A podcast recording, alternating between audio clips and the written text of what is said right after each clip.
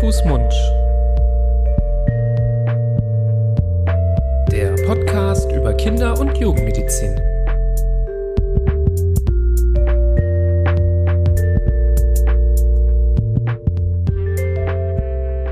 Hallo und herzlich willkommen zu Hand, Fuß, Mund, eurem Podcast über Kinder- und Jugendmedizin. Es begrüßen euch wieder Nibras Nami, das bin ich. Florian Barbour, das bin ich. Schön, dass du wieder an meiner Seite bist, lieber Florian, zu einer neuen Folge von Hand, Fuß, Mund. Vielleicht schaltet ihr auch heute das erste Mal ein. Das ist der Podcast, wo wir beide als Fachärzte für Kinder- und Jugendmedizin über Themen der Kindergesundheit sprechen. Ähm, manchmal über Krankheiten, Symptome, manchmal über übergeordnete Themen, manchmal alleine, manchmal mit einem Interviewgast oder einer Interviewgästin. Und heute gibt's mal wieder ähm, spannenderweise ein Interview. Das ähm, sind immer für mich die besonderen Momente im Podcast, wo ich mich sehr drauf freue. Natürlich freue ich mich natürlich auch mit dir alleine zu sprechen, aber das verstanden. ist immer noch mal ein ähm, bisschen mehr Spannung dabei. Ähm, ja, und beim Anklicken der Folge habt ihr es schon gesehen. Es soll heute im Podcast ja über das Thema Medien gehen, der Kontakt von Medien und Kindern und gerade vielleicht auch, wie man in der Familie ja Kompetenzen schafft, um Kinder gut an die Hand zu nehmen beim Erstkontakt, um späteren ja, äh, Alltag werden des Medienkonsums. Und ähm, dafür haben wir einen ganz tollen Interviewgast eingeladen, den Hanno Lenz. Hallo Hanno. Hallo ihr beiden, danke für die Einladung. Hallo Hanno. Florian, vielleicht möchtest du unseren Gast einmal vorstellen. Sehr gerne. Ähm, ja, Hanno, ich habe dich kennengelernt äh, bei einer, bei einem deiner Auftritte über dieses Thema Medienkompetenz und war sofort äh, Feuer und Flamme und hin und weg und habe dich ja auch danach gleich angesprochen, ob du mal zu uns in den Podcast kommst.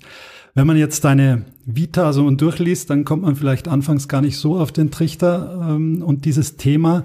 Ich verliere vielleicht ein paar wenige Worte dazu, vorneweg, äh, Podcast für Kinder- und Jugendmedizin ist immer ein Thema interessant, nämlich eigene Kinder. Du hast eigene Kinder, ähm, zwei Jungs, ähm, die ähm, bei dir auf dem, auch auf dem Lebenslauf stehen sozusagen. Aber du bist, äh, du kommst eigentlich aus dem Maschinenbau, bist äh, Diplom-Ingenieur, kommst, und auf diesen Satz habe ich jetzt wirklich schon gewartet, weil den habe ich noch über keinen Gast gesagt bei uns und über Nibras auch nicht.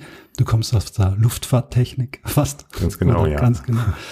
Ähm, bist aber zudem auch, und jetzt nä nähern wir uns schon langsam dem eigentlichen Thema an, du bist auch systemischer Coach und Berater und hast vor zehn Jahren, glaube ich, 2013, äh, nebenbei, nebenberuflich und äh, aus eigener ähm, Intuition damals, glaube ich, äh, den Schutzraum Medienkompetenz ins Leben gerufen. Was das ist, erzählst du uns bitte gleich äh, und führst das näher aus. Vor zehn Jahren muss man sagen, da gab es ja einiges von dem, worum es heute geht, noch gar nicht oder erst in Ansätzen. TikTok gab es noch gar nicht. Instagram, glaube ich, in Ansätzen oder war ganz jung.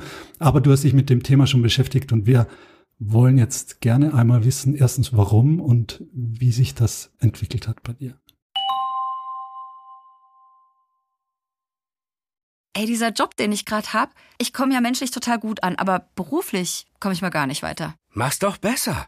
Mit einem Job bei SOS Kinderdorf machst du nicht nur einen Job, sondern du kannst wirklich etwas bewirken. Du kannst dich weiterbilden und kommst beruflich voran. Bewirb dich jetzt auf einen von vielen Jobs. SOS Kinderdorf. Mach's doch besser.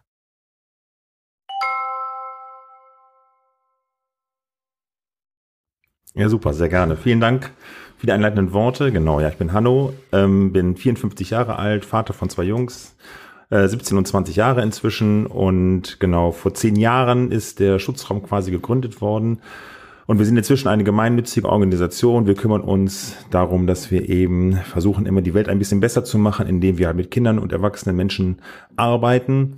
Und entstanden ist der Schutzraum eigentlich aus einer Notsituation heraus an einer Grundschule äh, in dem Ort, wo wir wohnen. Und ähm, dort gab es einen Vorfall in der dritten Klasse, wo drei Mädchen zu Hause an den Computer durften und da nicht das gesehen haben, sozusagen im Internet, was sie eigentlich wollten. Und ähm, ja, die Kinder konnten damit nicht gut umgehen, was sie dort gesehen haben und waren sozusagen in der tiefsten Welt des Internets versunken und haben eben eigentlich eher Erwachsenenbilder gesehen als ähm, geeignet für, für Kinder mit, mit acht oder neun Jahren.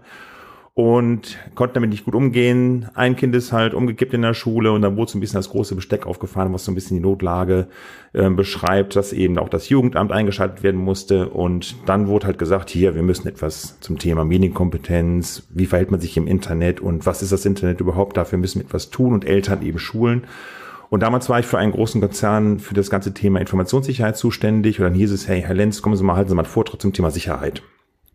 Und habe das sehr gerne gemacht, aber da auch dann festgestellt, das ganze Thema Medienkompetenz hat mit Sicherheit erstmal gar nichts zu tun, also mit IT-Sicherheit oder ähnliches, sondern wirklich mit Kompetenzen im Umgang mit dem Smartphone, mit Apps, mit Spielen und allem drum und dran.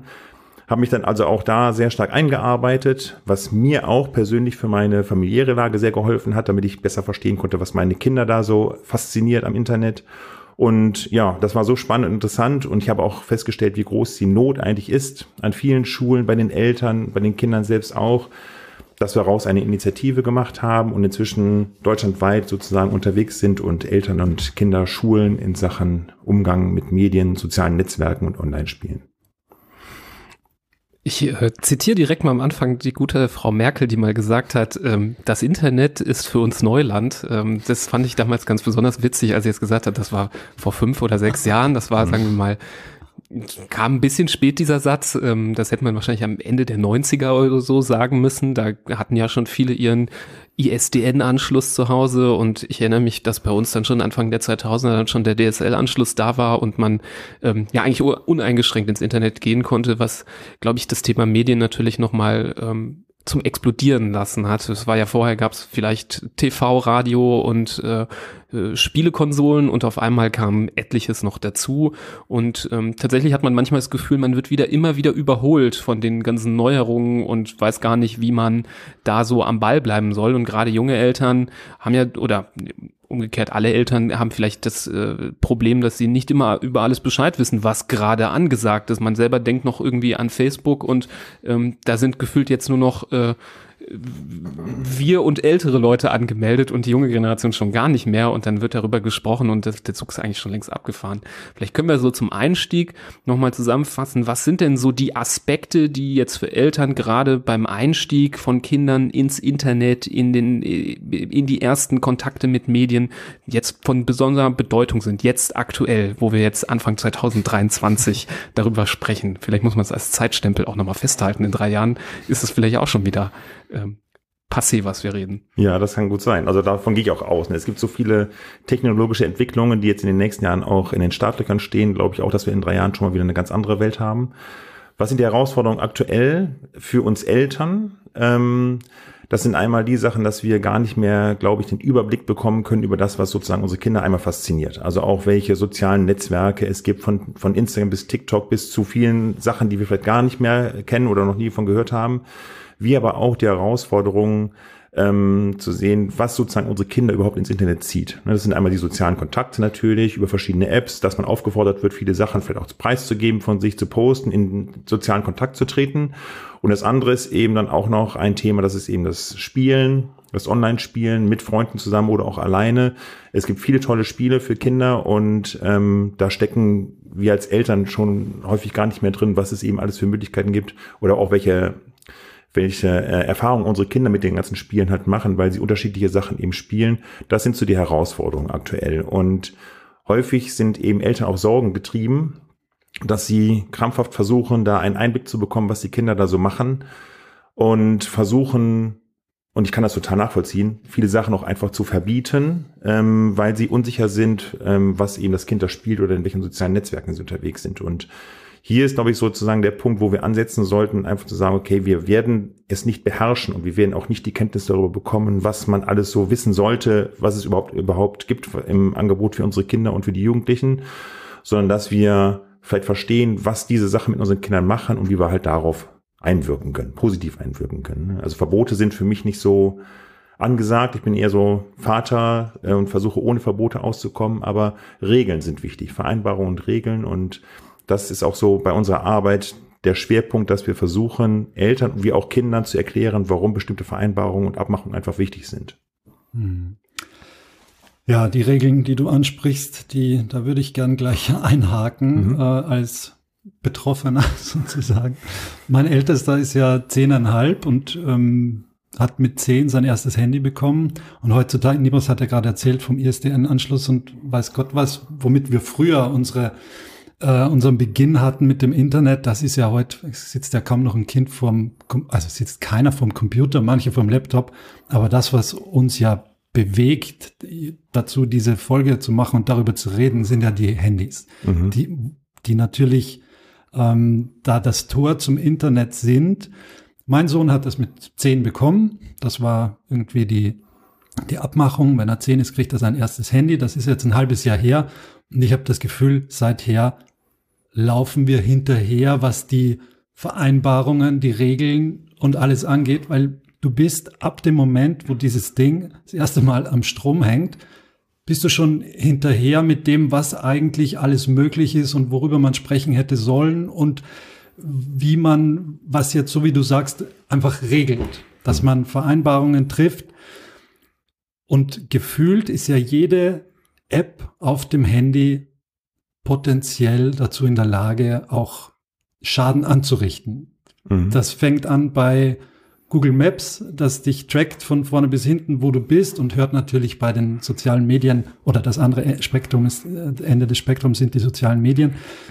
Kannst du uns so ein bisschen einführen in diese, in diese Medienkompetenz, die wir mit unseren Kindern von Anfang an am besten erarbeiten sollten, damit damit man eben nicht hinterher hinkt und irgendwann später dann sagt, ach übrigens, du hast zwar jetzt drei Jahre lang das und das gemacht, aber solltest du nicht, wir müssen das jetzt ändern. Und das Kind sagt, Hä, ist mich feibeln, drei Jahre habe ich es jetzt gemacht, warum soll ich es jetzt ändern? Es war bis jetzt auch für dich okay. Also gerade diese Anfänge mit erstes Handy, erster Einstieg, erste Apps runterladen, was soll man da am besten besprechen und ja, diskutieren? Ja, also da kann ich natürlich einmal viel aus meinen Erfahrungen auch in der Kommunikation mit den oder aus den Dialogen mit den Eltern halt auch berichten, aber auch aus meiner eigenen Erfahrung als Papa. Und da ähm, haben wir natürlich auch viel mit unseren Kindern diskutiert. Ne? Und die haben auch so ab zehn Jahren ungefähr ihr erstes Smartphone bekommen und dann ging es halt los, ähm, dass man sich eben auch dann über soziale Netzwerke mit den Klassenkameradinnen und Klassenkameraden verbunden hat und ähnliches. Und ähm, ja, was was war uns wichtig damals, wie auch heute immer noch, dass wir unsere Kinder ein großes Vertrauen entgegenbringen und dass sie auch das Gefühl haben, jederzeit sich an uns wenden zu können. Das heißt, als sozusagen das erste Handy dann in der Hosentasche landete, auf dem Schulweg, und dass äh, wir dann auch unseren Kindern einfach mitgegeben haben, wir sind für euch da, wenn etwas schief läuft. Und am Anfang haben wir sie sozusagen sehr eng an die Hand genommen und begleitet bei dem Kennenlernen des Internets, sowohl was, was kann passieren im Internet und es gibt eben auch dort Hinweise dazu, es sind nicht alle Menschen freundlich und es gibt auch Informationen wie halt Nachrichten, die halt vielleicht nicht stimmen. Und wir haben es ja gerade in Corona-Zeiten und so, äh, haben wir das ja sehr stark kennengelernt.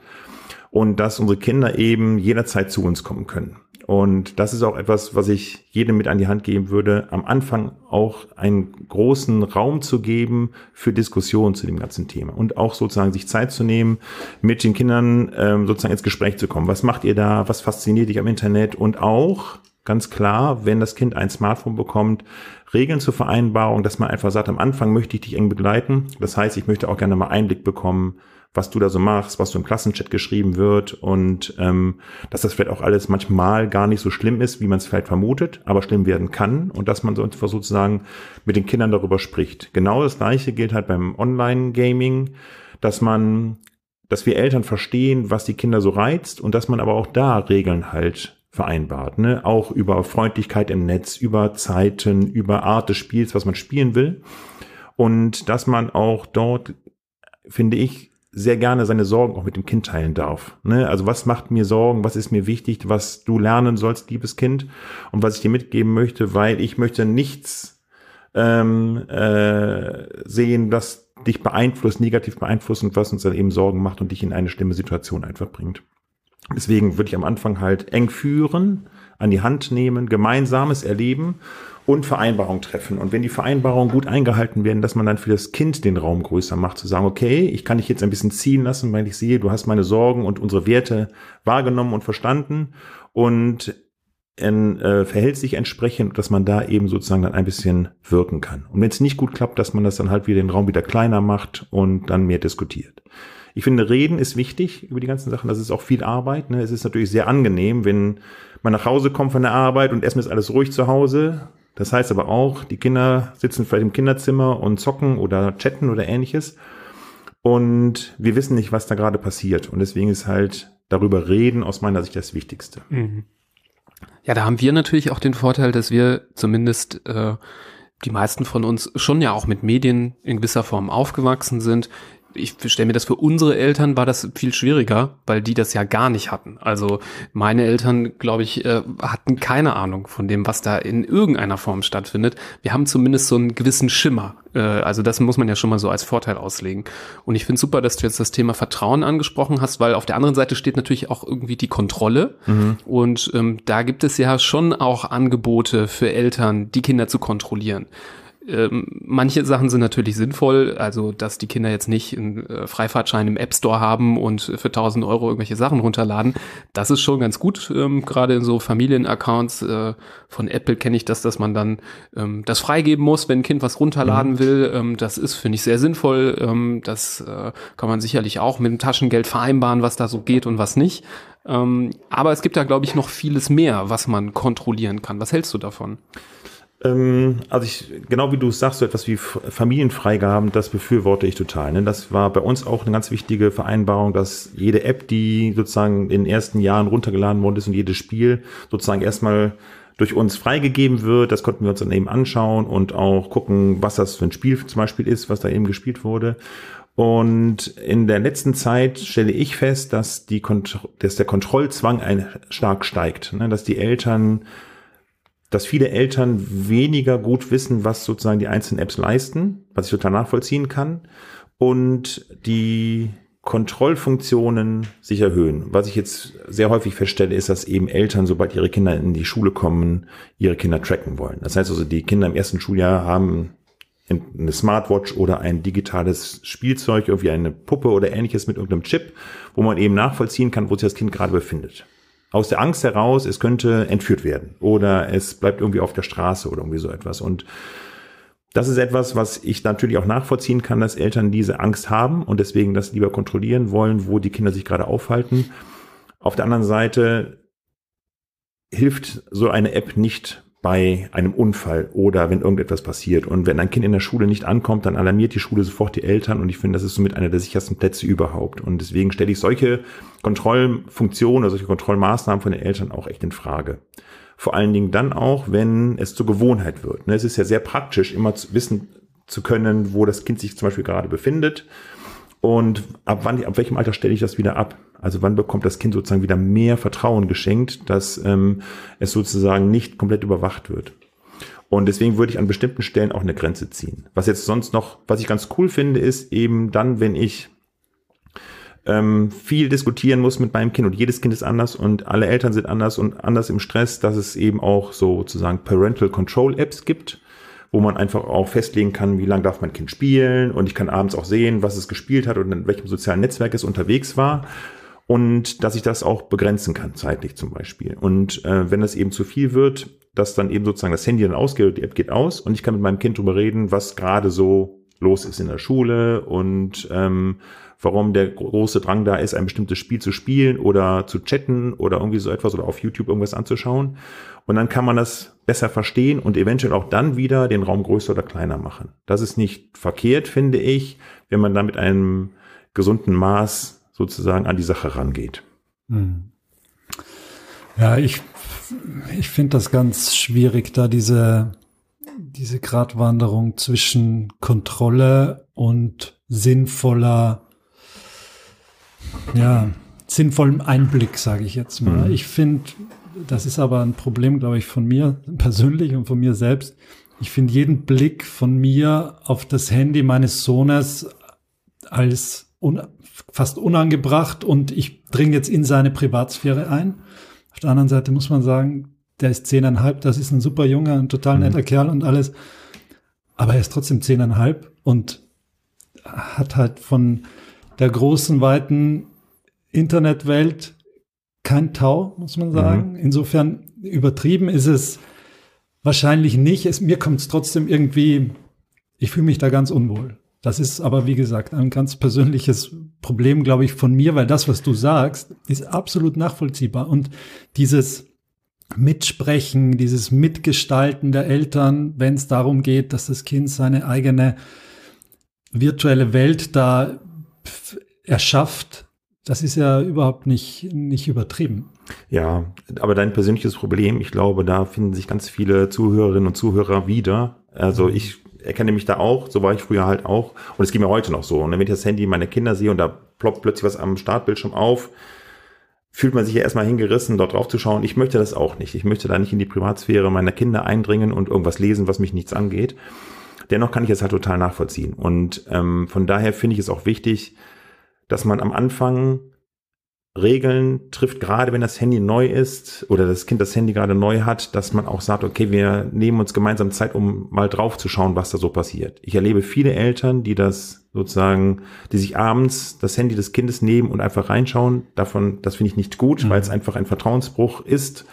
Und äh, auch wenn sie nur einfach mal eben kurz schauen wollen, was da los ist, würde ich es immer gemeinsam mit dem Kind machen. Das stärkt auch das Vertrauen. Mhm. Und es ist halt sehr schwierig, ähm, weil wir, weil das eben auch Arbeit ist, ne, mit dem Kind zusammen das zu erarbeiten und Regeln festzulegen. Was wir halt feststellen ist, und ist, dass zum Beispiel Eltern, wenn sie ihre kleinen Kinder in den Kindergarten bringen oder in die Schule bringen, ne, dass sie das monatelang machen. Sie nehmen sie an die Hand und oder und gehen mit ihnen zum Kindergarten oder zur Schule, bleiben am Zebrastreifen stehen, erklären, warum es so wichtig ist, da stehen zu bleiben oder erst über die Ampel zu gehen, wenn die Ampel grün ist und das macht man monatelang, weil man auch einmal sicher gehen will, dass es dem Kind gut geht, dass es gut in der Schule ankommt und weil es auch einfach schön ist.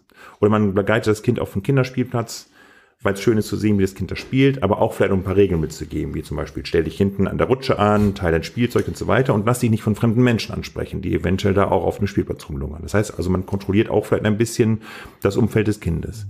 Das machen wir Eltern weniger, beim Besuch des Internets des Kindes. Also wir begleiten das Kind nicht, das ist so unsere Erfahrung, wir begleiten das Kind nicht so sehr, wenn es sozusagen ein Smartphone in die Hand bekommt und es weiß schon sehr gut Bescheid, wie manche Sachen funktionieren und denken so, okay, hoffen wir, dass es gut geht. Und wir begleiten die Kinder noch weniger auf den Online-Spielplatz, wo die Gefahren, die wir haben, zum Beispiel durch Personen, die eine, mit einer falschen Identität auftauchen und vielleicht Kontakt zu unseren Kindern knüpfen wollen, die erkennen wir erstmal so nicht. Und wenn wir unsere Kinder dabei nicht begleiten und erklären, was eben wichtig ist zu beachten, ne, dass wir zum Beispiel keine persönlichen Informationen preisgeben, dass wir uns nicht mit Leuten treffen, die wir im Internet kennenlernen und, und, und.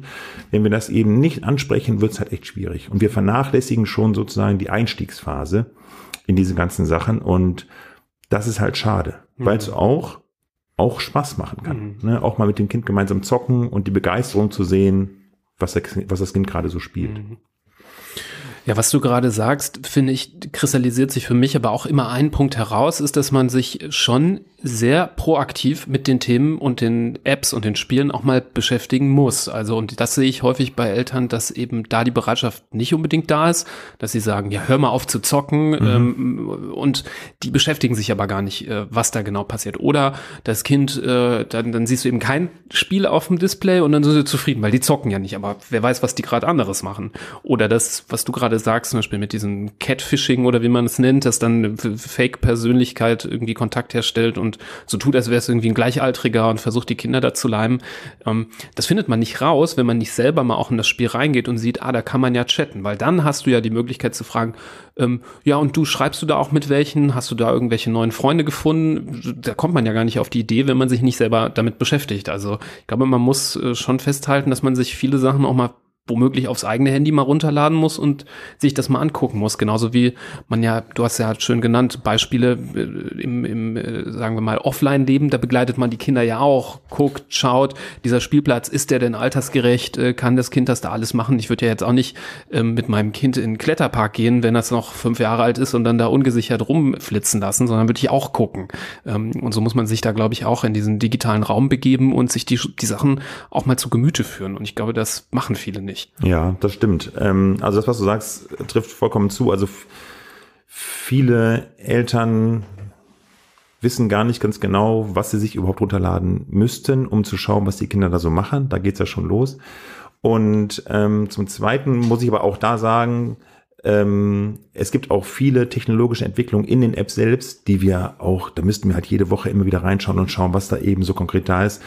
Das schaffen wir nicht. Ne? Das schaffen die Kinder, weil die sich untereinander verständigen darüber und weil es eben, weil die Nutzung der Apps dann gerade in ist oder ähnliches. Natürlich die Empfehlung, die, was du auch gesagt hast, also sich mal ein paar Sachen runterzuladen, mal anzuschauen, überhaupt auch zu verstehen, wie diese Sachen funktionieren, ist total wichtig. Ähm, das kann ich auch nur empfehlen. Und auf der anderen Seite kann ich aber auch verstehen, ich habe nicht die Zeit dazu, mir jedes, also jede App wie TikTok, wie Snapchat, wie Instagram, wie Be Real, alles, was jetzt auch gerade wieder neu auf den Markt schwappt oder an den aktuellsten Spielen von Fortnite bis Counter-Strike oder ähnliches, was die Jugendlichen dann spielen, schaffe ich nicht mehr anzuschauen. Und deswegen ist es da eben wichtig, eine Kompetenz anzuwenden oder auch zu entwickeln als Papa oder Mama oder als erziehende Person, dass ich eben über die über das Verhalten eher mit dem Kind dann eben spreche. Ne? Und zwar ist, ist da aus meiner Sicht wichtig, dass wir immer wieder versuchen sollten, auch die Kinder in die Reflexion zu bringen. Also sozusagen Situationen zu nehmen, ähm, wo wir die Kinder an die Hand nehmen und spiegeln lassen, zum Beispiel in einem WhatsApp-Chat. Ab der fünften Klasse ist, hat jede Klasse einen WhatsApp-Chat und da geht halt die Luzi ab, ne, was Konversation angeht und auch manchmal was Beleidigung angeht. Und dass wir eben solche Situationen nachbesprechen und ähm, dort eben versuchen, die Kinder in die Lage zu versetzen, zu reflektieren, was wohl die andere Person gerade fühlt, wenn ein böser Satz geschrieben wird oder ähnliches. Und dass man das immer häufiger macht, damit das Kind eben versteht, was den Eltern so wichtig ist. Ne? Und dazu auch dann dabei noch dazu lernt. Diese, diese Chats können ja ganz schön mühsam sein, um, bis man an den Punkt kommt, wo die Luzi abgeht, weil am Anfang so Grundschule ist, glaube ich, in den meisten Fällen noch ähm, sage ich mal, der Informationsgehalt des Geschriebenen durchaus überschaubar. Absolut, und, ja. ähm, aber wie du sagst, je älter die Kinder werden, desto schwieriger werden natürlich die Inhalte und das, was da vorgeht. Das, ist, da ist ja auch Mobbing, Cybermobbing, mhm. glaube ich, ein ganz wichtiges mhm. Thema.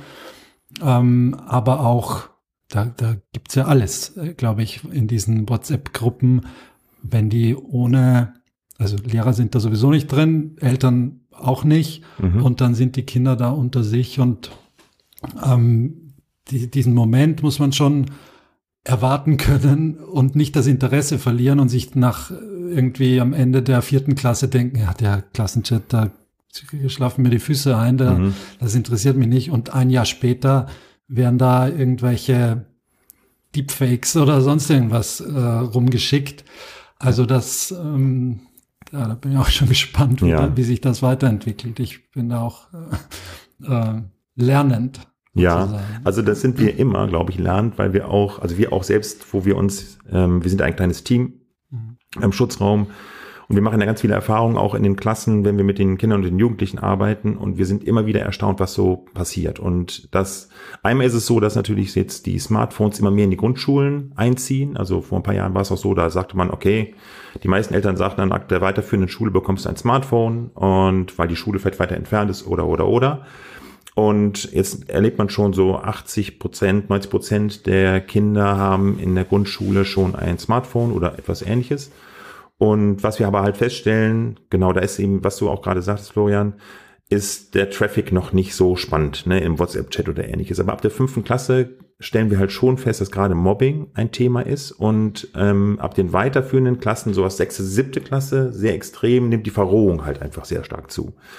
Und Verrohung meine ich, da werden eben Sachen über den Klassenchat geschickt, die selbst ich als erwachsene Person noch nie gesehen habe. Und da gehen halt Nazi-Bilder, übers Netz, da werden Beleidigungen ausgesprochen, antisemitische Äußerungen, da gehen pornografische Abbildungen, ähm, auch manipulierte äh, über den Äther und trifft eben Leute, die nichts damit zu tun haben wollen, ne? nämlich alle Personen, die in dem Klassenchat drin sind. Und das sind schon äh, Tatsachen, die halt besorgniserregend sind. Vor allen Dingen einmal die Frage, wie kommen die Kinder daran? Was ist die Motivation, so etwas in den Klassenchat zu setzen? Das zweite ist, ab dem 14. Lebensjahr sind die Kinder oder die Jugendlichen dann strafmündig. Ne? Und das sind alles Straftaten quasi.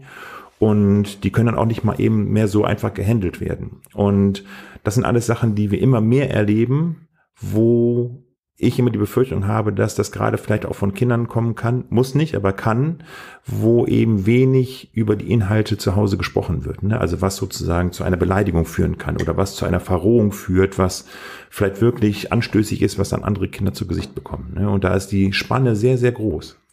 Und ab der fünften Klasse halt das Thema Cybermobbing, was wir dann halt erleben, sind manchmal wirklich auch besorgniserregende Zustände, wenn es da einen Klassenchat zum Beispiel gibt, letztens in einer Klasse gehabt, der hieß Alle außer Clara. Das war in einer sechsten Klasse und Clara war ein Mädchen in dieser Klasse und wusste anfangs nichts von diesem Chat, wo sich alle anderen Kinder der Klasse über sie lustig gemacht haben. Und dann hat sie es mitbekommen und das ist natürlich ein schlimmer Moment. Und ähm, so etwas stellen wir immer häufiger fest, dass so etwas passiert. Was, was mache ich? Wenn ich jetzt, äh, angenommen, mein Kind ist jetzt in der sechsten und ich krieg das mit, dass hier wirklich so in die Richtung ähm, die, die Chats ablaufen, wie du sie gerade geschildert hast. Mhm. Klar, ich spreche mit meinem Kind darüber. Das ist, ist klar. Aber wie, wie gehe ich dann in der Öffentlichkeit sozusagen ja. oder mit den anderen Beteiligten damit um. Ja. Wende ich also, mich an die Schule, wende ich mich an die anderen Eltern, knöpfe ich mir die Kinder vor. Mhm. Ja, alles ist, glaube ich, wichtig und richtig, wenn es dem Fall entspricht. Also erstmal muss natürlich das Kind das Vertrauen zu den Eltern haben, sich auch zu melden, dass es gemobbt wird zum Beispiel. Ne? Das erreiche ich natürlich nur, wenn ich eine gute Vertrauensbasis habe.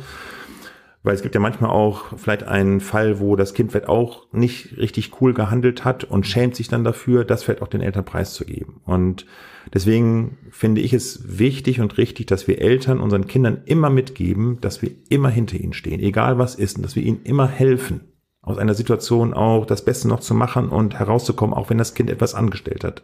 Das finde ich wichtig, dass diese Vertrauensbasis herrscht, dass eben genau in so einem Fall das Kind den Mut hat, mit den Eltern zu sprechen. Wenn das passiert ist, ähm, würde ich verschiedene Sachen in Angriff nehmen. Und ähm, erstmal, was wir feststellen, ist, dass natürlich die Zahl von Mobbing-Vorfällen übers Internet in den Klassen fünf bis zehn stark zunehmen und dass sehr viele Kinder schon betroffen sind. Und aus diesem Grund würde ich alles Mögliche in Angriff nehmen, um sozusagen die Täter zu stellen. Und das ist einmal natürlich den Fall mit dem Kind aufarbeiten und auch als erstes Beweise sichern. Ne, wenn das gerade, wenn es über einen Chat läuft oder über ein soziales Netzwerk, dass ich Screenshots mache von den Chats und ähm, die eben als Beweissicherung nehme. Viele Sachen passieren im Klassenkontext, obwohl die Schule vielleicht selbst gar nichts damit zu tun hat, macht es häufig Sinn, auch mit den Klassenlehrerinnen und Klassenlehrern zu sprechen, zu sagen, okay, hey, was läuft hier gerade? Läuft hier vielleicht parallel neben dem ganzen ähm, Klassenchat oder WhatsApp-Gedöns noch nebenher etwas in der Schule, was noch ähm, uns Hilfestellung gibt, um, einen, um den Fall zu lösen. Und ich würde auch die Eltern von befreundeten Kindern ähm, auch mit ins Interview nehmen, sozusagen, hey, habt ihr was festgestellt? Wie erlebt euer Kind das und ähnliches? Und ähm, was das Kind noch machen kann, ist auf jeden Fall den Täter in allen Apps blockieren oder vielleicht sogar melden, wo es eben angegriffen worden ist, sei es über Instagram, über Snapchat oder ähnliches oder halt auch über WhatsApp, dass man die eben auch vielleicht einfach Gruppen verlässt, dass man dort äh, dem Täter wenig Spielraum lässt, um das Kind eben zu gefährden. Und als letzten Schritt, was ich auch immer mehr empfehle, ist, die Polizei einzuschalten. Ne, es gibt echt super Polizistinnen und Polizisten, die genau auf diesem Gebiet ausgebildet sind, die helfen können und sehr schnell auch eben einfach Methoden an die Hand geben und Hilfestellung, was eben zu tun ist in so einem Fall.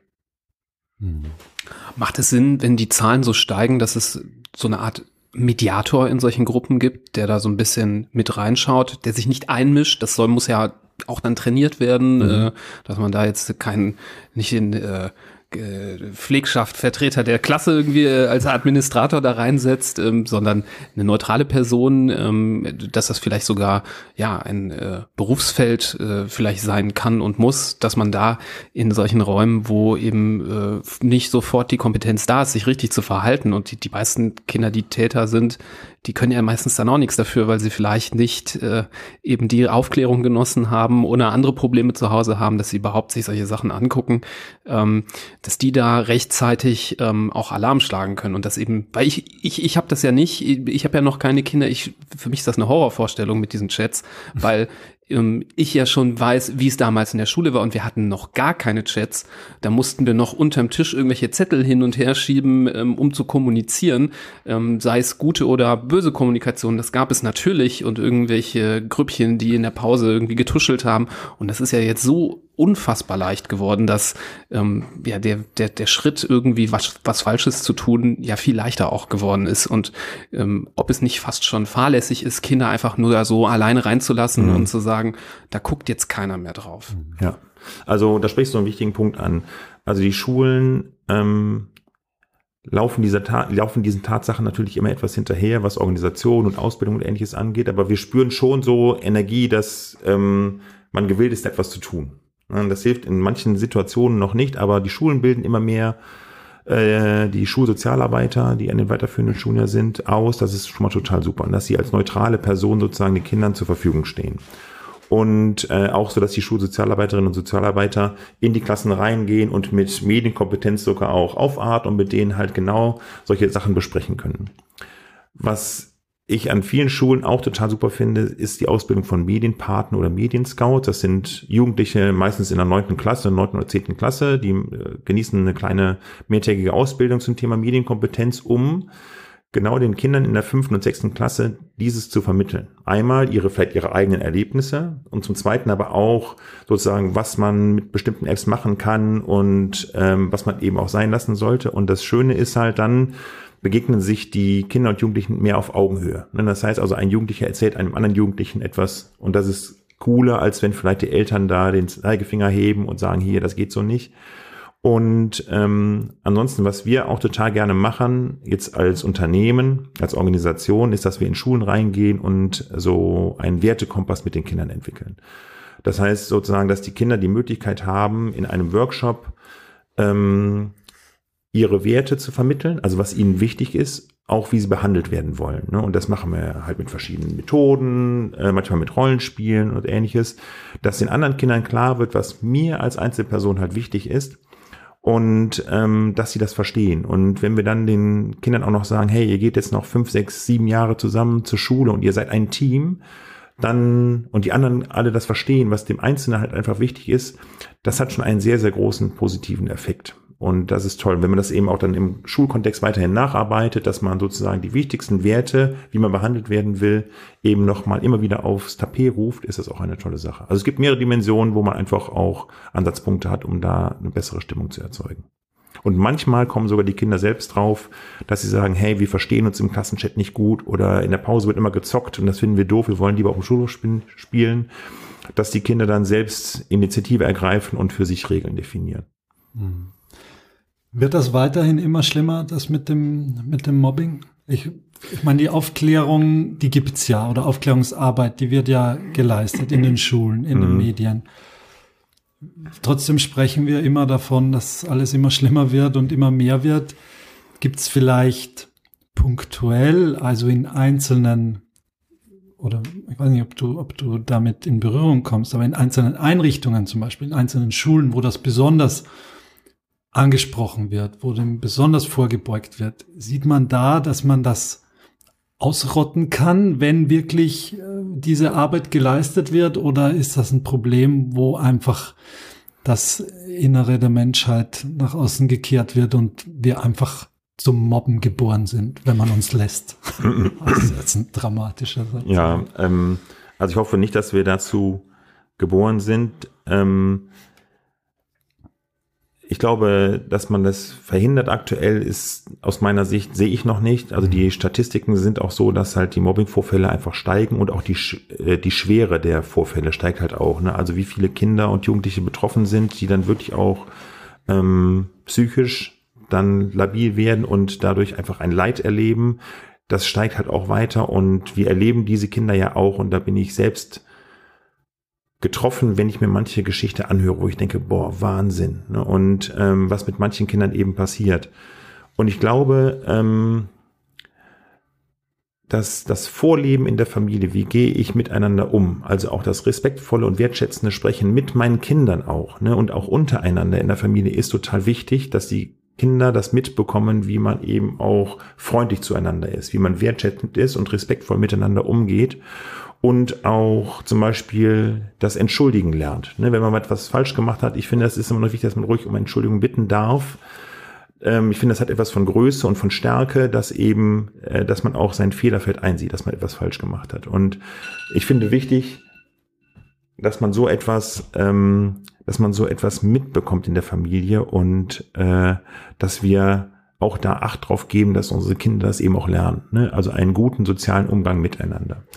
Und von daher, so haben wir es zumindest auch bei uns in der Familie gehalten, ähm, was auch Konsum angeht und was das Miteinander angeht, dass wir auch versucht haben, gerade in Bezug auch auf Medienzeiten, darauf zu achten, dass unsere Kinder ausgewogen sind, ne? dass sie immer noch ein Gespräch führen mit uns Eltern oder wir Eltern mit ihnen ein Gespräch führen, dass wir gemeinsame Mahlzeiten einnehmen, dass sie Sport treiben, dass sie vielleicht Musik machen, Bücher lesen und ähnliches. Und dann war die Diskussion nachher um, darf ich nun chatten oder darf ich etwas spielen, nicht mehr so wild. Wird eine Sache vernachlässigt, dann gibt's halt mehr Diskussion und die Diskussion muss man auch führen, glaube ich, damit man einfach immer noch an der Sache dran bleibt, auch wenn man nicht versteht, was das Kind dann gerade vielleicht machen will, aber dass man für sich halt aufrecht erhält, dass es bestimmte Absprachen gibt und dass man eben auch sehen will, dass das Kind auf allen Gebieten gleich gut auch entwickelt. Ne, ich bin kein Gegner von sozialen Netzwerken und auch kein Gegner von Online-Spielen. Ich bin jetzt kein Zocker und habe auch wenig Ahnung, was alles so passiert in den Spielen. Aber ich befürworte das schon, gerade so in Corona-Zeiten, dass die Kinder dann wenigstens über bestimmte Apps dann eben sozialen Kontakt zu ihren Klassenkameradinnen und Klassenkameraden hatten. Das finde ich gar nicht so schlecht wenn man weiß, wie man miteinander umgeht und was das eben auch für Auswirkungen hat auf unsere Kinder. Ne? Also auch zu langer Konsum oder ähnliches. Hm. Ja, da bin ich auch bei dir ähm, als Mensch, der selber auch mit Spielen aufgewachsen ist und ähm, sogar auch natürlich die, die Anfänge dieser Online-Spielewelt sogar auch selber mitbekommen habe als Jugendlicher und das jetzt nicht missen wollen würde, sondern mich daran erinnere, dass ich da auch äh, gute Kontakte geknüpft habe zu anderen Menschen im Internet und dass das äh, viele positive Seiten auch hat und ähm, ja, man, man ist jetzt nicht in den Abgrund gestürzt, nur wenn man das gemacht hat, sondern es geht halt äh, um das Wie. Ich wollte trotzdem noch mal ein bisschen zurückkurbeln, weil es gibt immer wieder ähm, so eine Frage, die uns äh, Eltern stellen, wo finde ich die Antwort immer schwerfällt. Und da wollte ich noch mal gucken, ob wir bei dir vielleicht noch mal äh, da was rauskitzeln können. Es wird ganz oft um ähm, oder nach dem Zeitpunkt gefragt, wann man welche Medien überhaupt äh, zulassen darf. Wir kennen das ja aus der Klinik. Ähm, da begegnen uns natürlich Kinder, die gerade weil wir auch in der Hämatologie und Onkologie arbeiten, die gebeutelt sind durch schwere Krankheit, ähm, viele teils schmerzhafte Prozeduren irgendwie über sich ergehen lassen müssen, wo relativ früh zum Beispiel Medien auch zum Beruhigen benutzt werden und man denkt, mhm. ja, also dieses Kind scheint mir schon relativ süchtig nach äh, sagen wir mal, äh, ähm, YouTube, äh, YouTube Short Videos äh, laufen da den ganzen Tag, ähm, aber ich will es ihm dem Kind jetzt nicht wegnehmen, weil das braucht es auch irgendwie zum Trost. Aber wir reden ja in der Regel von äh, zum Glück äh, gesunden Kindern. Ähm, und ich denke, man kann das nicht alles über einen Kamm stellen, weil es gibt äh, TV, Handy und äh, verschiedene Medien, Internet nochmal extra. Ähm, gibt es da so Grenzen, wo du sagen würdest, davor auf keinen Fall? Die Frage kann ich nicht einfach beantworten, muss ich sagen. Also ich bekomme auch die Fragen häufig gestellt hier, wann muss mein Kind sozusagen sein erstes Smartphone bekommen oder wann sollte es es bekommen oder wie lange kann ich durchhalten? Und das hängt von verschiedenen Faktoren ab. Einmal ähm, ist jedes Kind anders und die Eltern sind auch immer wieder anders. Ne? Manche können die Kinder gut an die Hand nehmen und heranführen und wenn dann sozusagen eine ähm, starke Basis da ist, äh, die, wo das Kind einem auch geführt wird, finde ich, ist es dann vielleicht auch einfacher. Häufig ist es so, dass, ähm, dass Eltern sagen, in der Zukunft ist Programmierung zum Beispiel oder die Beherrschung von digitalen Medien total wichtig. Deswegen soll mein Kind so früh wie möglich dann ein Handy haben und an einem Computer programmieren lernen. Deswegen wird es von, mich auch, von mir auch dazu gedrängt. Was finde ich, ich persönlich finde das schlimm. Gerade dann, wenn vielleicht das Kind noch gar keine Lust hat, irgendwie das Internet kennenzulernen, sondern vielleicht lieber draußen spielt oder irgendwie so etwas und diese Tugenden sollte man sich bewahren. Ne? Und ähm, das erste ist also, wenn das Kind noch keinen Bedarf hat, ins Internet zu wollen oder ein Handy zu haben, haben zu wollen oder zu zocken, ich würde es nicht dahin treiben, weil der Zeitpunkt kommt irgend schneller vielleicht man, als man erwartet. Und ähm, jetzt seid ihr ja aus der Medizin und die Gehirnforscher sagen, am besten kein, kein Medienkonsum über digitale Medien ab 18 äh, äh, bis, 18, bis zum 18. Äh, Lebensjahr, am besten gar nichts. ähm, dem werden wir auch nicht mehr gerecht, weil die Welt einfach anders ist, weil die Einflüsse halt ganz anders sind und wir auch durch das, durch die Gesellschaft dazu vielleicht auch so ein bisschen getrieben werden. Und das ist auch ein Punkt, der hier eine große Rolle spielt, und zwar das soziale Miteinander. Viele Kinder haben ab der fünften Klasse ein Smartphone, bilden einen Klassenchat oder im Fußballverein oder im Ballettverein oder was weiß ich wo werden Chats gebildet. Und wenn mein Kind nicht dabei ist, ist es nicht dabei. Und viele Sachen werden eben genau über diese Chatgruppen besprochen oder verhandelt oder ähnliches. Und dann trennen wir sozusagen unser Kind so ein bisschen von dem eigentlichen sozialen System. Und ich finde es manchmal trotzdem wichtig, hier gut abzuwägen, ob wirklich alles sein muss. Ne? Muss wirklich TikTok sein, Snapchat, Insta, schon mit zehn Jahren. Ich bin der Meinung, nein, muss es nicht. Ich finde eine Kommunikationsfähigkeit übers äh, Smartphone finde ich wichtig mit den besten Freunden und Freundinnen. Ähm, nur muss es halt nicht jede App sein. Und ich finde, dass man das auch steuern sollte und auch steuern kann, dass man sagt, mit der Zeit darfst du einfach mehr, wenn ich auch verstanden habe, wie gut du damit umgehen kannst, ne? wie du auf bestimmte Sachen reagierst und ähm, dass eben auch unsere Werte verstanden worden sind. Und deswegen kann man so dieses, ähm, wann soll mein Kind das Internet nutzen, wann bekommt es ein Smartphone, gar nicht so einfach beantworten. Mhm. Und es sind halt, sobald ein Smartphone da ist, häufig sind es immer Schmerzen, ne, Entscheidungen zu treffen. Entweder hat man selbst die Schmerzen als, ähm, als Elternteil oder das Kind, ne, je nachdem, ob man eine bestimmte App erlaubt oder nicht. Und ähm, deswegen ist da aus meiner Sicht, bevor das Kind ins Jugendalter kommt, die, in die Pubertät kommt und ähnliches, sollte man vorab halt schon viele Sachen geregelt haben, weil da spielt man noch eine Rolle und später einfach nicht mehr so mhm. als Elternteil. Ne? Wenn das Kind sich weiterentwickelt, das Gehirn bildet sich neu und es kommt aus Privatsphäre, Intimsphäre, dann sind die Schwerpunkte bei den Jugendlichen anders und da kommen wir Eltern eben nicht mehr so zum Zuge und gerade dann eben auch nicht mit wilden Diskussionen. Und deswegen ist es halt wichtig, dort diese Vereinbarungen und Regeln vorher zu treffen mhm. und auch klar zu machen, was ist mir wichtig. Mhm. Ja, und auch das Kind zu hören, was ihm wichtig ist. Hm. Naja, aber ich finde, du hast jetzt super auf die Frage geantwortet. Ich habe jetzt auch nicht damit gerechnet, dass du jetzt so hm. sagst, äh, acht, drei Viertel und äh, vorher nicht, äh, sondern ähm, eben, dass es da so diese Spanne gibt zwischen, wann kommt das Eigeninteresse auf, bis hin zu dem Punkt, ähm, wo ist vielleicht das Vorenthalten dann schon fahrlässig, weil es zur Ausgrenzung führt, mhm. dass da so ein Feld ist, das man nicht genau definieren kann. Gerade so dieser Anfangspunkt, wann entwickelt sich das Interesse, da müssen natürlich Eltern ja auch ein bisschen Vorbild sein, wenn man selber jetzt den ganzen Tag auf der Couch sitzt und äh, YouTube-Videos guckt, dann ähm, kommt das Interesse ja vom Kind nicht, sagen wir mal, auf natürliche Weise. Ich meine, was heißt natürlich? Natürlich gibt es keine kein Internet, das haben wir schon erschaffen künstlich, aber ähm, das ist jetzt nicht so, weil die Kinder in ihrem sozialen Umfeld das kennenlernen und dann mal auch wollen, sondern dann werden sie durch die Eltern äh, ja dazu geführt. Also muss man selber auch sich auf die eigenen Finger schauen und äh, vielleicht auch darauf achten, dass wenn man mal Medien konsumieren möchte, ein bisschen exzessiver, dass vielleicht das nicht in Anwesenheit der Kinder passiert, sondern dass man auch selber sich Regeln setzt. Ich glaube, das mhm. muss man vielleicht auch nochmal klar Absolut, sagen, ja. dass nicht nur die Kinder Regeln brauchen, sondern auch die Erwachsenen, die ja Vorbildfunktion haben. Ähm, aber damit kann man das ja ganz gut, finde ich, eingrenzen. Und ähm, da ist jedes Kind, wie du gesagt hast, anders. Ja, das stimmt. Vielleicht noch ein Satz dazu, den ich noch ganz wichtig finde, weil du auch gerade so angesprochen hast. Ähm, einmal die Eltern als Vorbildfunktion natürlich. Wir leben das vor und das ist auch, gilt auch für uns, dass wir vielleicht auch sagen, zu Hause bei einem gemeinsamen Abendessen gehört kein Handy an den Tisch. Ne? Das gilt für die Eltern ganz genauso. Also keine E-Mail mehr beantworten oder ähnliches.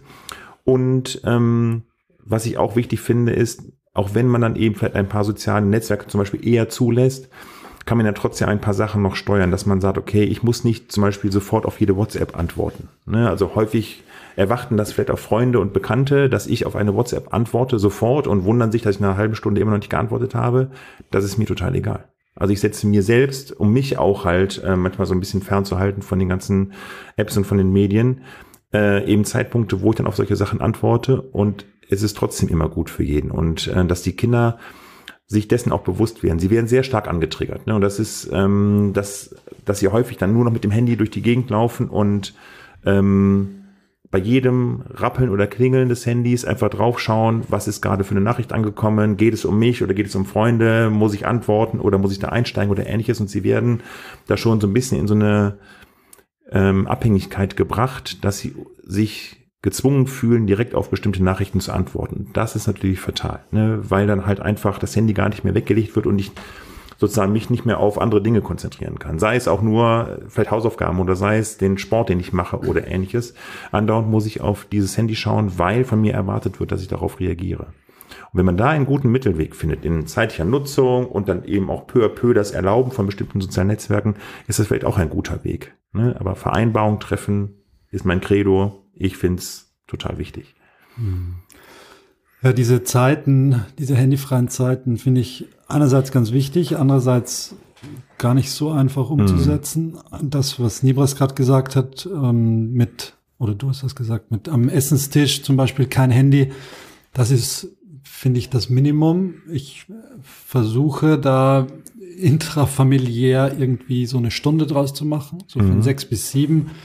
Jetzt äh, habe ich selbst immer wieder Rufbereitschaft und sitze dann, muss dann vielleicht auch wirklich während des Essens mal an den, ans Handy gehen und so. Das ist natürlich kontraproduktiv. Aber das merke ich auch, dass ich meinem Sohn zum Beispiel, wenn der hat das Handy gar nicht dabei beim Essen und es liegt im Nebenraum und es klingelt, dann springt er auf und will gehen. Das muss man erstmal beibringen, dass mhm. das jetzt, dass das Handy eigentlich für einen eigenen Komfort da ist. So ein Telefon, so wie es früher der Apparat an der Wand war. Wenn ich die Oma anrufen wollte, bin ich da hingegangen, habe gewählt. Aber nur weil es klingelt, muss ich nicht sofort alles liegen und stehen lassen, weil es dient eben nicht dazu, dass ich sofort jedem bereitstehen muss und sofort äh, an der Hand sein muss. Ja. Und das Zweite, was auch, finde ich, schwierig ist und wo ich auch gerade überlege, wie, wie wir da wieder rauskommen, die Kinder hören ja heutzutage zum Einschlaf, Einschlafen mhm. eigentlich ohne, ohne Unterlass. Also jeden, bei uns zumindest, die drei größeren, alle hören was zum Einschlafen. Mhm. Das ist, sind alles tolle Sachen, entweder nette Geschichten oder Einschlaflieder oder so. Aber damit liegt so ein Gerät einfach im Bett neben dem Kissen. Bei dem größeren ist es das eigene Handy, was ganz un, unpassend ist, wenn, wenn das zum Einschlafen neben dem, neben dem Kissen liegt. Also da bin ich auch noch auf der Suche, ihm das zwar zu ermöglichen, dass er auch was hört zum mhm. Einschlafen, mhm. aber jetzt nicht sogar beim Einschlafen sein Handy noch ja. daneben hat. Ich lege es zwar dann weg, aber bis, bis zum Schlafen hat er einfach Kontakt damit. Und das, das ist auch etwas, also die Zeit zum Beispiel von sechs bis sieben und dann ab dem zu Bett gehen, das muss eigentlich handyfreie Zone sein. Ja, ja genau. Also ähm, es gibt ja einen, ähm, einen Fachbegriff FOMO, das steht mhm. für Fear of Missing Out. Das ist ja einmal die Angst, die die Kinder sozusagen umtreibt, etwas zu verpassen. Das gibt es auch für Erwachsene, ne? klar. Und ähm, Deswegen ist einmal so die Nähe zum Handy immer wichtig für die Kinder und für die Jugendlichen, weil eben etwas passieren könnte im Chat oder in anderen sozialen Netzwerken, also in WhatsApp-Chat oder anderen sozialen Netzwerken, äh, was man nicht verpassen darf, aus der eigenen Emotion heraus. Und ähm, ich glaube, wichtig ist, dass man wirklich da auch Grenzen setzt. Wenn jetzt sein Sohn und was, was alle Kinder gerne hätten, ne, hören eben Musik abends auch zum oder Geschichten zum Einschlafen oder ähnliches, sondern eventuell auch über übers Handy dann würde ich wenigstens sozusagen die Funktion des Handys so reduzieren ab einer gewissen Zeit, dass man eben nichts mehr empfängt. Also einfach auf Flugmodus stellt, dass man keine Nachrichten mehr empfängt, weil es die Kinder ja immer wieder rausreißt sozusagen. Und ähnlich würde ich auch zum Beispiel bei den Haus beim Lernen ähm, machen, dass man einfach dann sagt, okay, hey, ich lerne jetzt für die Mathearbeit morgen und ich merke, mh, hm, wird eng dass ich dann definitiv das Handy einfach weglege. Das ist für manche Kinder schon echt schwierig, weil dann plötzlich das wichtigste Hab und Gut liegt im Nachbarzimmer und ich habe es nicht unter Kontrolle. Aber einfach so fürs Lernen, fürs Gehirn, da seid ihr ja die Spezialisten, da könnt ihr viel besser ähm, berichten als ich.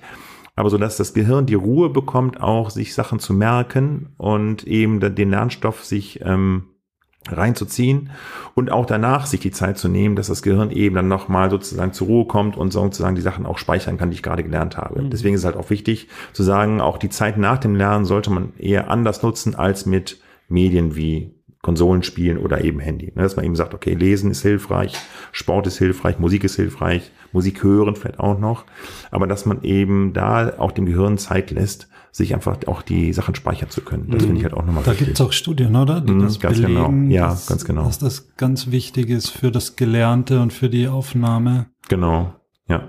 Wenn man das so macht, wie du jetzt gesagt hast. Mhm. Ja, ich finde den Punkt gerade spannend, äh, weil ich mich selber auch ein bisschen damit beschäftigt habe, weil ich muss ja gestehen, wir Erwachsenen sind ja häufig auch nicht anders. Ne? Wir Mhm. sind dann auch, äh, klicken da ordentlich drauf und äh, ich weiß noch, als dann damals äh, Apple irgendwie diese Nutzungszeiten eingeführt Ja. hat und man selber gesehen hat, wie viel man da äh, drin ist, da war man dann völlig erschrocken. Ähm, und was mir zum Beispiel sehr geholfen hat, sind solche Fokus-Apps, wo man ähm, gewisse ähm, Barrieren einführen kann. Also ich habe da jetzt eine App, da kann man dann einführen, wenn man jetzt ein Social Media öffnet, ähm, kommt dann so ein Ladebalken, da kann man auch einstellen, wie lange der braucht. Da kann man auch recht, richtig lange einstellen, so 60 Sekunden, bis der einmal durchgelaufen ist, bis man rein kann. Ähm, dass man dann sich gut überlegen kann, brauche ich das jetzt wirklich? Ist es mir das wert, so lange zu warten? Und was ich ganz toll finde, es gibt solche richtige Fokuszeiten, wo man dann einstellen kann, 30 Minuten, 60 Minuten, zwei Stunden. Und dann sind alle Apps, die man ausgewählt hat vorher, komplett blockiert. Und man kann nichts dagegen tun. Man müsste erst diese Sicherheits-App dann komplett löschen. Und das macht man dann natürlich nicht, weil man dann ja auch ein bisschen was davon hat. Und das hat mir jetzt sehr geholfen, zum Beispiel abends mal zu sagen, äh, klar, man kommt mal nach Hause nach der Arbeit, man checkt ein paar Sachen. Und dann mache ich mal von 19 bis 21 Uhr, kommt da so ein Fokusblock rein. Und ähm, dann kommt hier gar nichts mehr an. Dann bimmelt nix. Ähm, dann kann ich nicht schon wieder äh, checken, ob ich wieder eine neue E-Mail habe. Dann komme ich auch nicht auf die Idee von zu Hause wieder irgendwas zu arbeiten. Und ähm, dann mache ich noch mal, gucke ich noch mal rein, äh, bevor man irgendwie nachher zu Bett geht. Aber dann war es das auch. Und so kann man sich selber, finde ich, sehr befreien. Und ähm, es gibt ja auch, äh, da es wird ja immer bei Rauchern geworben für so äh, Zähler, die zeigen, wie viel Euro man gespart hat. Und diese Apps zeigen dann zum Beispiel, wie viele Stunden man schon Ja. gespart hat. Und das macht mich fast schon verrückt, wenn ich sehe, wie viele Stunden ich in jetzt den zwei Monaten, seitdem ich das benutze, gespart hat. Also wir sind schon bei mehr als einem Tag angekommen. Ja, ja. Ähm, und man denkt so, einen Tag, zwei Tage Lebenszeit äh, hätte ich sonst verbraucht, hätte ich jetzt diese App nicht auf dem Handy. Unfassbar. Ja. Ähm, also solche Sachen, finde ich, kann man sich gerne mal angucken und ähm, Kannst du mir das in die Shownotes schreiben? Ich kann, ich kann gerne diese, die ist kostenlos, ich Ja. kann die gerne mal in die Shownotes packen. Ja, die App, die hat mir sehr, sehr geholfen, finde ich. Also, und das kann man ja auch auf dem Handy der Kinder installieren und dann sagt man so, äh, heute, jetzt ist äh, Abendessen, kommt mal alle rum mit euren äh, Geräten, macht mal alle hier den Fokus rein, dann kommt nämlich so eine, so eine, so eine Stopphand, Okay. äh, die man auf dem Display sieht und ähm, dann kann man gucken, ob alle das eingeschaltet haben und dann ist die Sache gegessen, Ja. weil dann kannst du nichts mehr dagegen machen. Und das ist aber trotzdem eine freiwillige Entscheidung und ähm, finde, das hilft sehr. Ja, ja, das finde ich auch super. Und also ich, die Abhängigkeit zum Handy, ich ertappe mich ja auch mal dabei. Schon alleine, wenn ich jetzt, keine Ahnung, ich gehe einkaufen und habe mein Handy plötzlich dabei, wo ich denke, äh, überstehe ich das Einkaufen?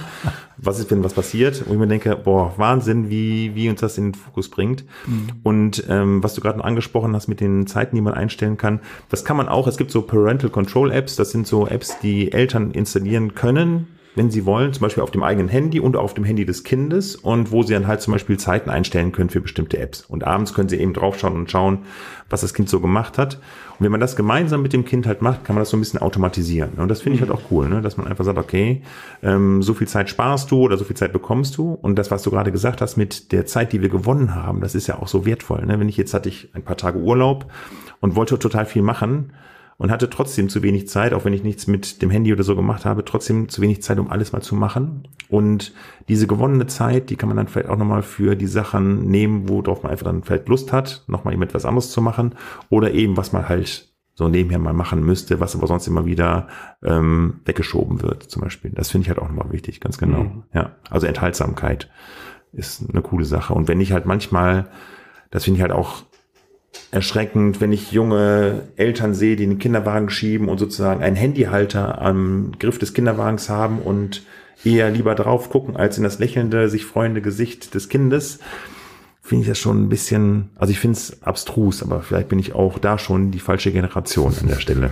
Ja. Nee, ich glaube, das, äh, das bleibt komisch, wenn man das macht, egal Mhm. wie, welche Generation man ist. Irgendwie ist das, ähm, dieses, da haben wir uns, glaube ich, alle noch nicht so ganz dran gewöhnt, äh, dass man, während man unterwegs ist, eigentlich gar nicht da ist, sondern irgendwie wie so ein Zombie durch die Straße läuft. Ja, Äh, ganz genau. und ähm, ähm, in manchen Städten, wo das sehr ausgeprägt ist, man hat ja das Gefühl, in Städten ist es ja besonders krass, gerade so zur Rush Hour zur Arbeit und von der Arbeit weg, kann man sich an manche Ecke setzen und äh, qu- quasi Wetten drauf abschließen, wie lange es dauert, bis die ersten zwei Leute ineinander krachen, die Ja. die ganze Zeit auf ihr Handy gucken. Also da gibt's auch, äh, das ist, kann dann als Beobachter ganz witzig sein, aber eigentlich ist es auch äh, ja, besorgniserregend. Ja. Kann man vielleicht noch, ich finde es ja unglaublich interessant, dieses Thema, und ich glaube, wir könnten noch drei Stunden hier oder noch länger äh, reden. Vielleicht kann man noch einmal auf die sozialen Medien den Fokus richten. Ja. Jetzt auf jede einzelne App, jede einzelnes, jedes einzelne Medium wird wahrscheinlich schwierig, aber kannst du uns was an die Hand geben aus deiner Erfahrung, worum man sich kümmern sollte, wenn jetzt das Kind zum Beispiel ein Alter erreicht hat, wo es einen Instagram-Account hat, wo es Mhm.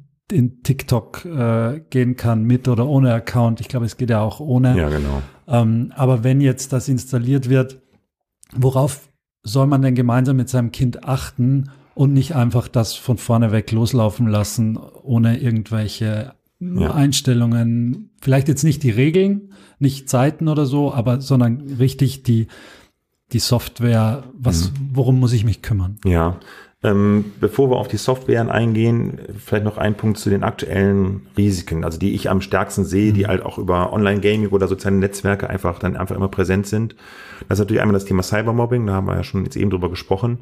Das nächste Thema wäre Cyber-Grooming. Das ist sozusagen die Anmache übers Internet. Ne, Das passiert über soziale Netzwerke wie auch über Online-Gaming. Also wenn ich irgendwo zum Beispiel bei FIFA als Spieler unterwegs bin und dort mit einer mir fremden Person zusammenspiele, ähm, treffe ich eben eventuell auf so eine Person, die vielleicht vorgibt, ein Junge zu sein, zwölf Jahre oder ein Mädchen zu sein, zwölf Jahre alt und mit dem ich halt gerade vielleicht zusammenspielen will, aber dahinter vielleicht eine erwachsene Person steckt, die eben einfach vorgaukelt, jemand anderes zu sein, um Kontakt zu diesem Kind oder zu diesem Jugendlichen aufzunehmen. Das gleiche passiert auch in sozialen Netzwerken.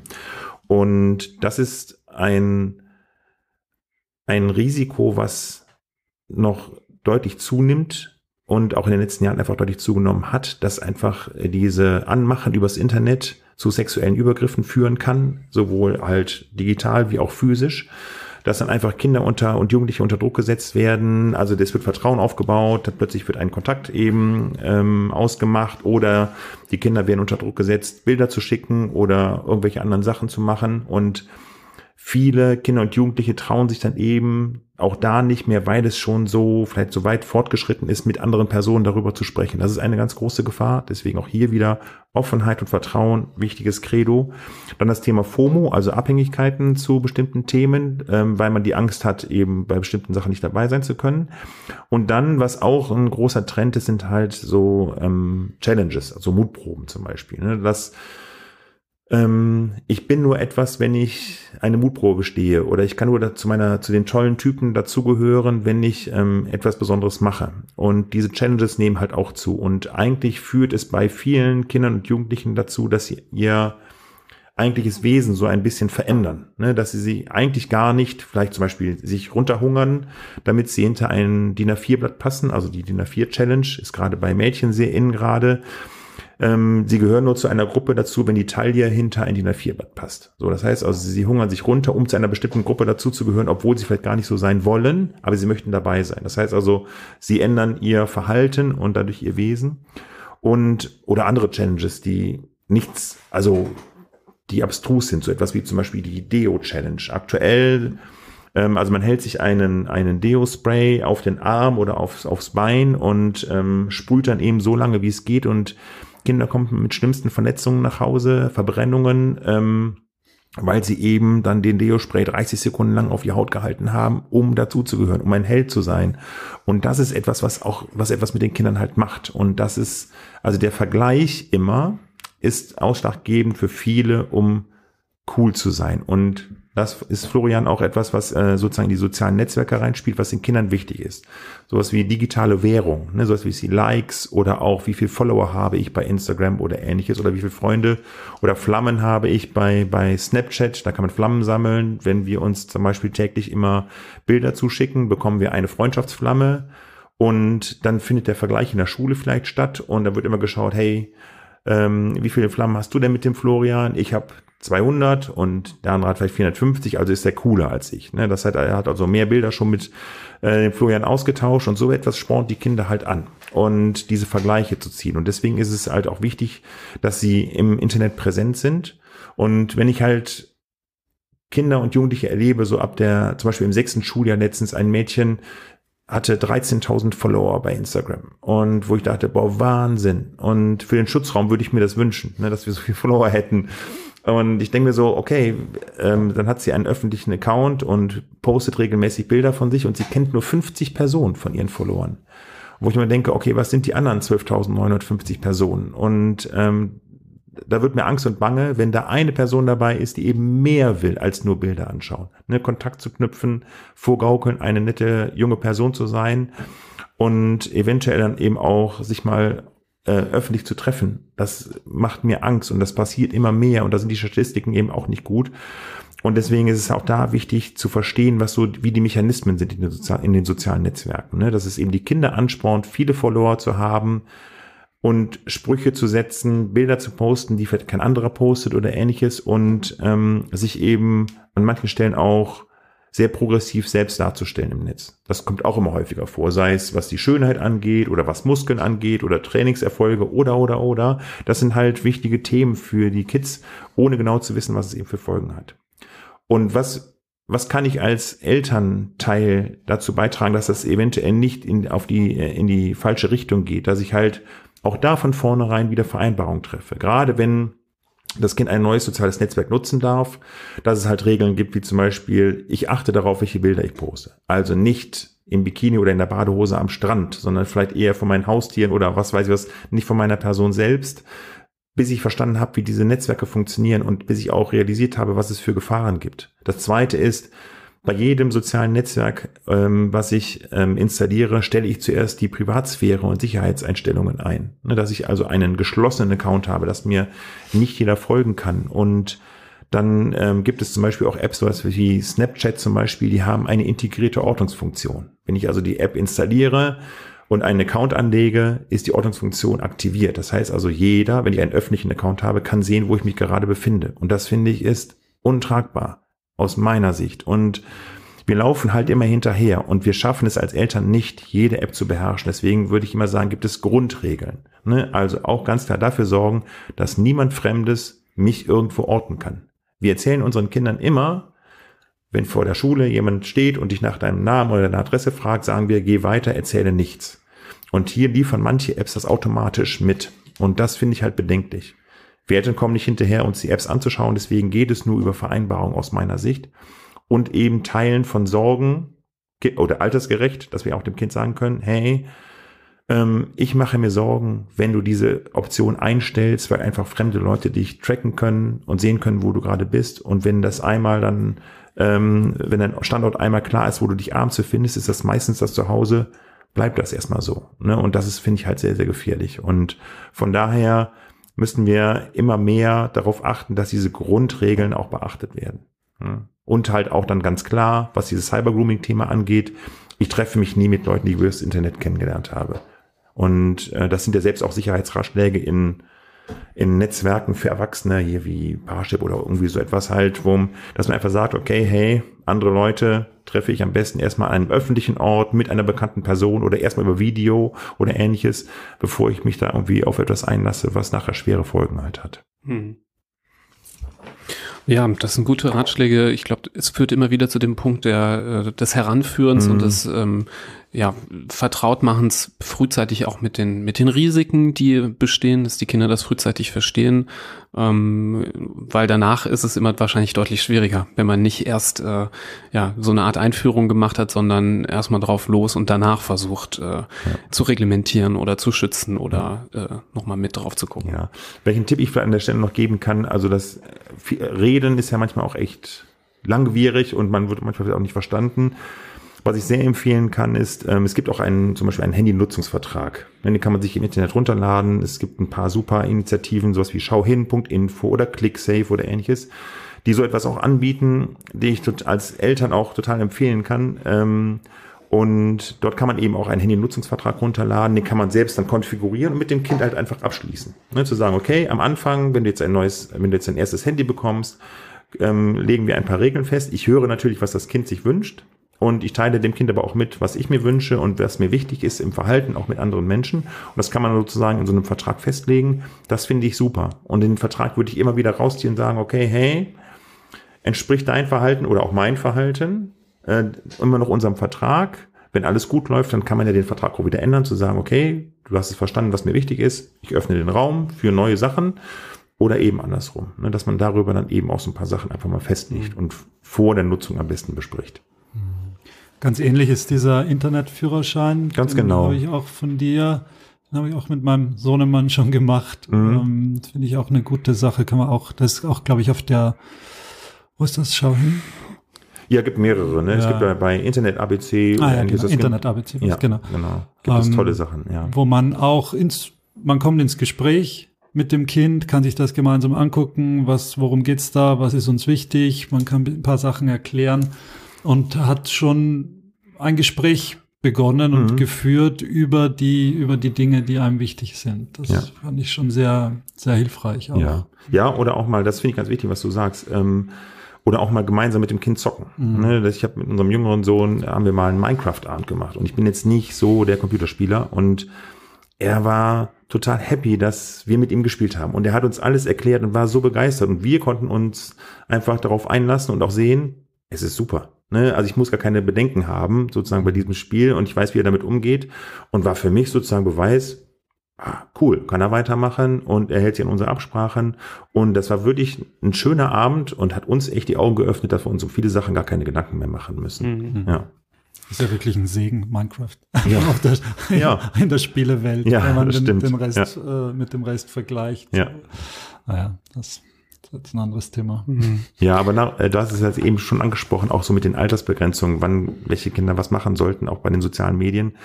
Bei den Spielen ist es ja nochmal so eine Sache, es gibt ja immer Empfehlungen, wann Spiele auch gespielt werden oder für welches Alter sie geeignet sind, wann sie gespielt werden sollten.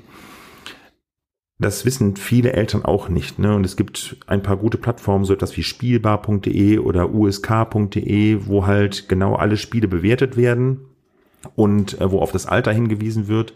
Und wir stellen halt fest, so etwas wie Fortnite, was ab 13 empfohlen wird, ähm, dass das eben Kinder ab der zweiten Klasse spielen, ne, ausgiebig spielen oder auch dass so etwas wie, wie ähm, Counter-Strike oder Grand Theft Auto sind Spiele, die sind ab 16 oder 18 und sehr real in ihrer virtuellen Welt und sehr brutal, ähm, dass das eben auch Kinder ab 10 spielen und dann auch mit erhöhtem Zeitkonsum und das ist schon einfach auch bedenklich, wo ich auch mhm. denke, okay, das ist schade eigentlich, ähm, weil man da auch sieht, ähm, die Eltern haben nicht mehr den Zugriff zu den Kindern so ein bisschen. Mhm. Ne?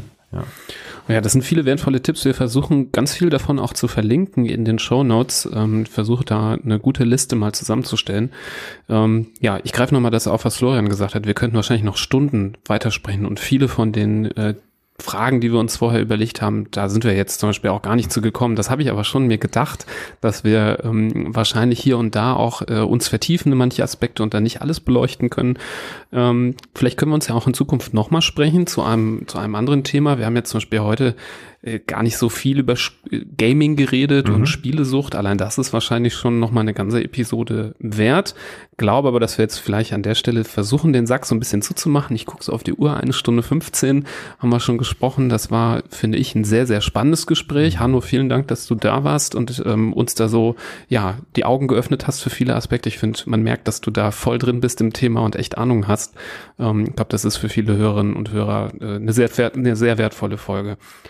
Ich bedanke mich sehr bei euch für die Einladung. Willst du vielleicht trotzdem nochmal sagen, was ähm, über deinen Schutzraum es auch für Angebote gibt, die nochmal nennen, was man darüber, und du hast uns hier noch was auf den Tisch gestellt, das ja, wollte ich jetzt nicht un, genau. unerwähnt lassen, das äh, hat mich sehr interessiert. Ja. Du hast hier so ein Kartenspiel uns genau. mitgebracht heute. Vielleicht können wir das auch nochmal kurz erwähnen. Ja, sehr gerne, natürlich. Ähm, wir haben äh, vor ein paar Jahren ein Kartenlegespiel erfunden, das nennt sich Abgemacht und wir sind auch schon mit einem Preis ausgezeichnet worden.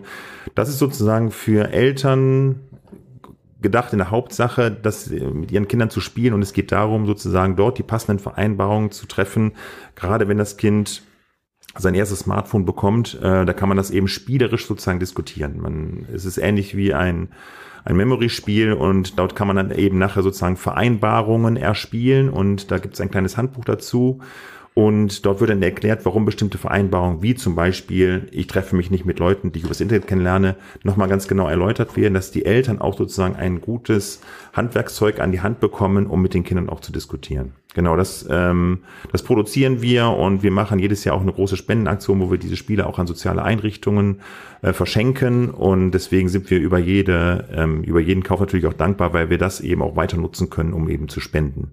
Und das ist extrem schön, finde ich. Ja. Also auch schön gestaltet. Ja, ja also, danke schön. Äh, ja. Ich habe jetzt gleich Lust, schon eine Runde zu spielen. genau, und was machen wir sonst noch vom Schutzraum? Ähm, Unsere Hauptaufgabe ist natürlich Vermittlung von Wissen und da haben wir verschiedene Angebote. Einmal entweder für, für Schulen natürlich, wo wir halt in die Schule reingehen. Es macht aus meiner Sicht Sinn, ab der vierten Klasse so langsam einzusteigen in die einzelnen Themen und wir gehen bis in die Jahrgangsstufen neun oder zehn, wo wir halt bestimmte Themen halt äh, je nach Zielgruppe halt betrachten. Am Anfang geht es eher darum, wie funktioniert das Internet und wie bin ich freundlich im Netz. Und dann spielen wir auch mit den Kindern das Spiel zum Beispiel und ähm, die kriegen große Poster von uns mit den ganzen Vereinbarungen. Bis hin zu eben ab siebte, achte, neunte Klasse geht es um Fake News, also Falschnachrichten. Wie kann ich die erkennen? Wie mache ich einen Faktencheck und so weiter? Es geht um strafrechtliche Aspekte, es geht um Cybermobbing und es geht eben auch um, um Werte. Ne? Also wie, äh, wie entwickle ich einen, einen Wertegedanken in einer höheren Jahrgangsstufe? Das macht, das macht richtig großen Spaß mit den Kindern und Jugendlichen auch zu erarbeiten. Dann ähm, bauen, äh, machen wir ähm, Veranstaltungen mit Eltern und auch PädagogInnen oder Trainerinnen und Trainern, je nachdem, ähm, zum Thema Medienkompetenz. Da geht es eigentlich genau um die Themen, die wir heute auch besprochen haben, um soziale Netzwerke, um Cybermobbing, um Online-Gaming, um rechtliche Hinweise und ähnliches und auch um den Start ins Internet. Und ähm, das macht auch riesengroßen Spaß. Das sind manchmal lange Abende und es ist aber toll, zu sehen, wie sich die Eltern für das Thema interessieren. Und es sind unglaublich wertvolle Diskussionen, weil wir halt auch sehr stark in den Dialog gehen. Und das ist wirklich super und macht großen Spaß. Und ähm, auch dank euch wollen wir jetzt zukünftig auch ähm, Podcasts entwickeln. Ihr habt uns sozusagen auch ein bisschen die Augen auch geöffnet mit eurem tollen Podcast und der ist ja wirklich total begehrt und freuen uns, wenn wir halt vielleicht demnächst auch in unsere eigene Produktion starten können und ähm, dass wir da eben auch kurze Snippets vielleicht von ein paar Minuten als Ratgeber den Eltern mit an die Hand geben können. Und als weiterer Plan ist es, dass wir, wir arbeiten gerade Konzepte aus für eine Ausbildung von Medienpaten. Also, dass wir dann auch in die Schulen reingehen und dann eben Schülerinnen und Schüler der neunten Klasse Schulen in Sachen Medienkompetenz, die ihr eigenes didaktisches Konzept dann auch, auch entwickeln können, um eben mit fünf Klässern oder sechs Klässern so ein bisschen ins Gespräch zu gehen. Das finden wir auch sehr wichtig. Es gibt noch zu wenig Schulen, die das machen. Und da finde ich, sehen wir es da noch Bedarf und das würden wir auch ganz gerne in nächster Zeit sozusagen in Angriff nehmen. Es gibt viel zu tun. Und wow. es ist sehr spannend. Ja, auf jeden Fall. Das klingt ähm, sehr innovativ, das, was du da vor zehn Jahren schon gestartet hast. Ich glaube, es, die Arbeit wird nur mehr mhm. und die, die offenen Felder werden nur mehr. Wir wünschen dir alles, alles Gute ähm, da auf dem Weg. Super, super Geschichte. Ja, vielen Dank. Freut mich sehr. Den Schutzraum verlinken wir natürlich auch ähm, in den Shownotes, dass ihr da nochmal reinschauen könnt. Und ich würde mal sagen, wir halten jetzt doch mal fest, dass wir uns spätestens, wenn euer Podcast dann äh, an den Start geht, nochmal sprechen. Vielleicht dann äh, zum Beispiel zum Thema äh, Gaming und Gamingsucht. Ja, sehr gerne. Ähm, können mhm. wir auch nochmal äh, vielleicht bald mal planen und dann können wir dann nochmal äh, den Podcast nochmal genauer beleuchten. Das finde ich sehr, sehr unterstützenswert. Dankeschön, sehr gerne. Super. Wir hoffen, dass auch äh, euch da draußen die Folge gut gefallen hat. Wenn ihr ähm, das gut fandet, dann leitet sie doch gerne weiter an Freunde, Bekannte im äh, Elternchat. Der, sowas gibt's ja auch. Ne? Ja, natürlich. Äh, nicht, dass da auch immer 100% alle Regeln der äh, vernünftigen Kommunikation eingehalten werden. Würde ich mal munkeln, dass da auch manchmal äh, nicht immer alles sauber läuft, aber vielleicht ein bisschen geregelter als äh, im, im sechste Klasse äh, Sumpf, äh, so würde ich es mal nennen. Ähm, nee, leitet das da gerne weiter. Ähm, vielleicht gibt es ja auch Eltern, die sich genau gerade jetzt solche Fragen stellen, wo ihr zuletzt drüber diskutiert habt, sodass diese Folge ganz besonders ähm, relevant ist. Und vielleicht auch mal an die Großeltern fällt mir auch nochmal ein, also oder andere ähm, betreuende Personen, weil das ja auch manchmal so ist, dann sind die Kinder auch mal irgendwo anders betreut und dann ist auf einmal alles weg an Regeln, äh, was man sich so überlegt hat. Das ist ja vielleicht auch nicht nur was, was jetzt Mama, Papa oder die direkt erziehenden Personen betrifft, sondern auch so ein bisschen erweiterten Kreis der Familie, ähm, sodass ich glaube, dass das vielleicht auch Sinn macht, dass die noch mal reinhören. Ja, und sonst könnt ihr auch gerne unsere anderen Folgen mal anhören ähm, bei Hand, Fuß, Mund. Ähm, da hat sich ja einiges angesammelt und Themenvorschläge natürlich auch gerne an uns an info.handfußmund.de. Bleibt gesund und wir hören uns bei der nächsten Folge. Bis dahin. Tschüss. Tschüss. Tschüss.